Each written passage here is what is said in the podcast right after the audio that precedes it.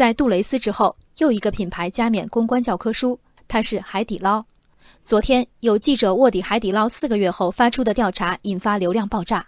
以超预期优质服务著称的连锁火锅店海底捞，其北京劲松和太阳宫两家门店后厨被指卫生状况不堪，老鼠满地跑，洗碗池洗垃圾桶，火锅漏勺掏下水道。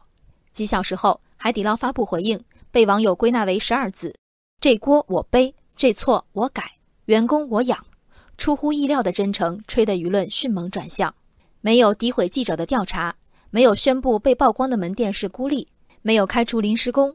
海底捞的声明的确是商界一股清流。看看下面这条逻辑紊乱但赤诚可见的留言，我如果是海底捞的公关，大概会感动落泪。留言是这么说的：记者包括媒体其实是最坏的。中国这个社会大环境，某些规则我们都懂。俗话说人怕出名猪怕壮，这个新闻背后一定也有某些利益关系存在。作为记者，你敢说自己的事情做得很干净吗？呵呵。我们的血液中似乎根植了一种宽容，这种宽容不对地铁上艰难站立的孕妇，不对路边迷惑彷徨的老人，只对所有的丑和恶。这种容丑容恶的体系中，林生斌声讨物业消防设施不力，不为无辜亡故的至亲，一定是为了钱。记者放着四个月安生日子不过，一心告诫民众，在这家火锅店，你使用的漏勺来自下水道，碗来自浸泡垃圾桶的污水，上面还有老鼠做的记号。换来一句“呵呵，呵呵”，想必又是为了钱。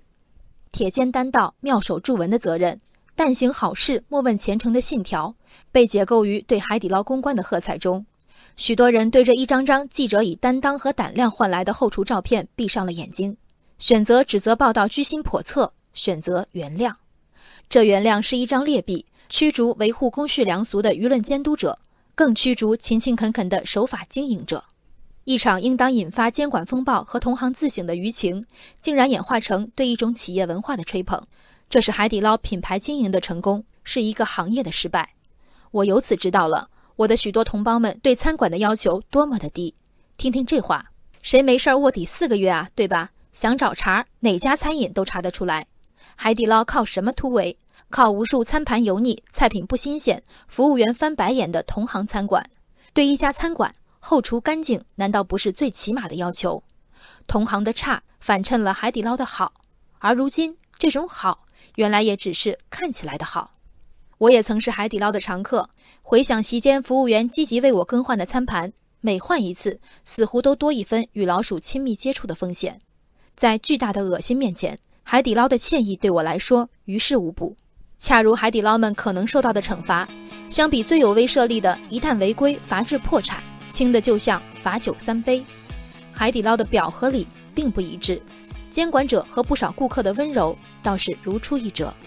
人生海海，见微知著。我是静文，往期静观音频，请下载中国广播 app 或搜索微信公众号“为我含情”。